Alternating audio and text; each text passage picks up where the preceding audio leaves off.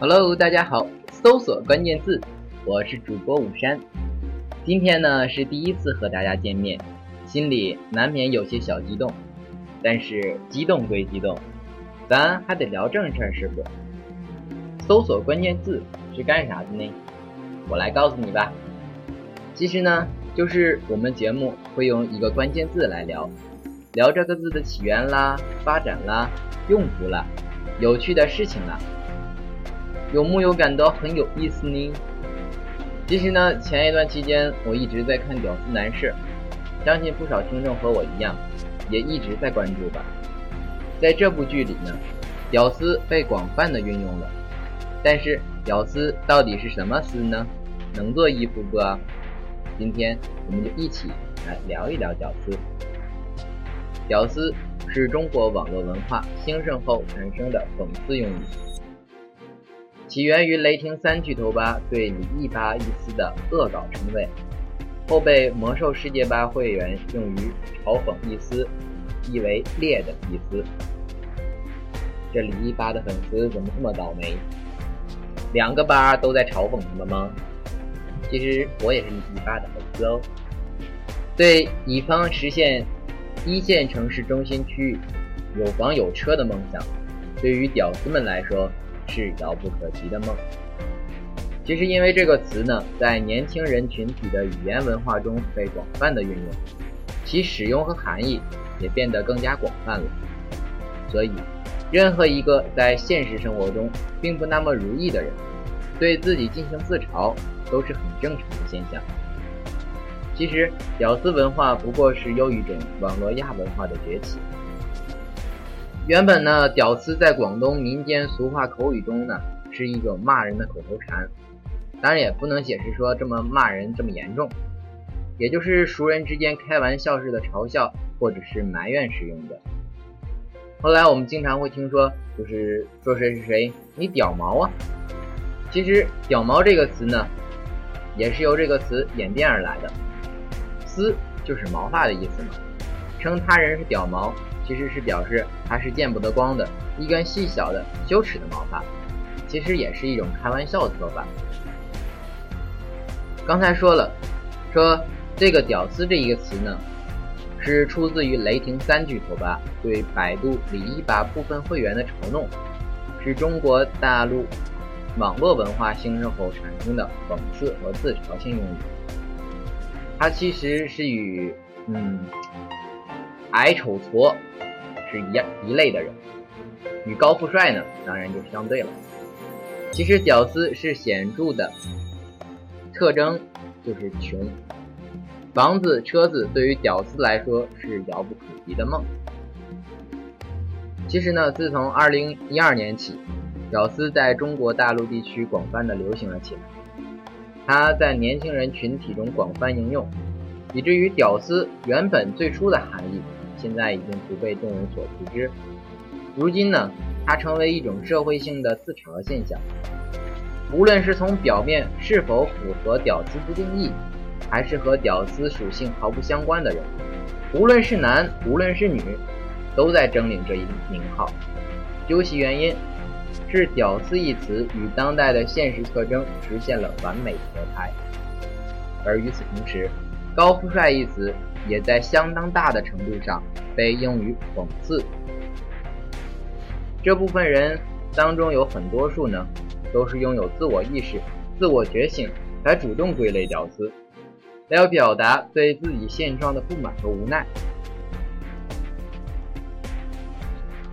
在二零一三年四月，在中国当红，却在外国备受争议的流行用语“屌丝”走出了中国。以醒目的“屌丝”“屌丝 Made in China” 出现在纽约时报广场的电视看板，广告很快呢被美国禁播。据新华网报道，公司合作方虽与美国方面沟通，却尚未有复播消息。据了解呢，美国广告传媒界也有一定的规定，一些俚语以及不雅之词会被滤掉。迅速在网络上窜红到现实，后又被成功进军到游戏界、娱乐娱乐短片等行业，从贱文化到无厘头恶搞，从二逼青年到伤不起。网络精神的最核心部分往往是敢于自嘲。屌丝是一种文化，以自嘲迅速在网上窜红，以来消解正统，以降格来反对崇高。同样，流行屌丝的同时，也流行了，比如说“亮瞎了我的狗眼”这一说法。为什么网友喜欢自称是狗呢？这都是一样的道理。屌丝就是最新网络流行用语。有的媒体称，屌丝其实是渴望获得社会的认可，但又不知怎样去表达的人，没有目标，缺乏热情。这样的心态普遍存在于社会的每一个人心中。往往他们不热爱生活，得过且过。屌丝一般存在于男性中，叫男屌丝；女性中也不少，叫女屌丝。屌丝们往往心地善良，他们表现出的粗俗那是表面。屌丝与常人的区别主要在于心理方面，并不是外表。与女屌丝对应的女人叫白富美，意思是又白又有钱又漂亮的女人。同样呢，男屌丝对应的男人叫高富帅，顾名思义，又高又帅又有钱的人。屌丝这个嘲讽意味十足的代名词，能够迅速爆红，迎合了当今大众的心理和趣味。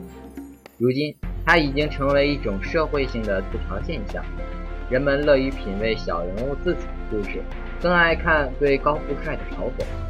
如今。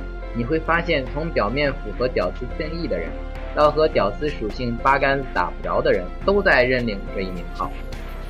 当人人都在忙着确认自己的屌丝身份，并乐此不疲的时候，屌丝一词一定与当代的现实特征实现了合拍。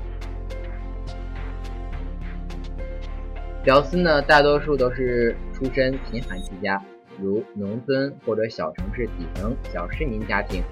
没有更多的背景，许多初中及辍学进城务工，就成了餐厅服务员或是网吧网管，在城市的繁华之中分得一杯苦羹，或者是无业游民，但是自己一般不愿承认。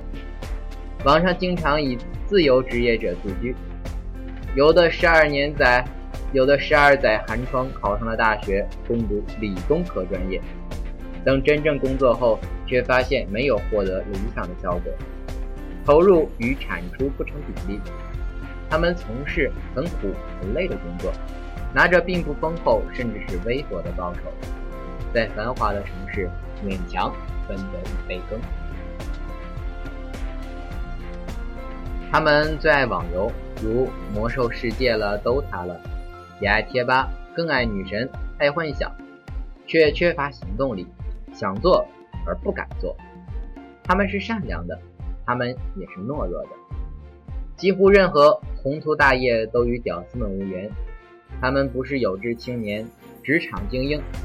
屌丝在餐馆吃饭，总是躲在角落里看演出，坐在最后一排。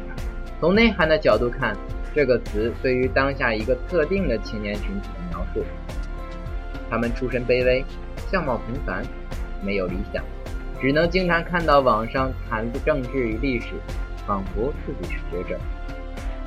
其实“屌丝”一词呢，在网上被广泛使用之后，其实呢含义不仅变得更加广泛了。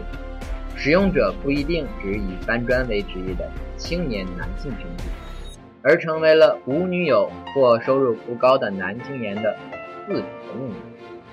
对女性呢，有时候也使用该词，称为“女屌丝”。另外一些收入中等、独立奋斗，但是缺乏较强经济背景的白领人士，也普遍以“屌丝”自居。他们对“屌丝”的定义一般都是：只要靠出力去讨好喜欢的女孩的男性就是屌丝。其实呢，说到屌丝，我不得不说到一个群体，那就是蚁族，是从农村考上大学出来的，家里对他们有很高的期望。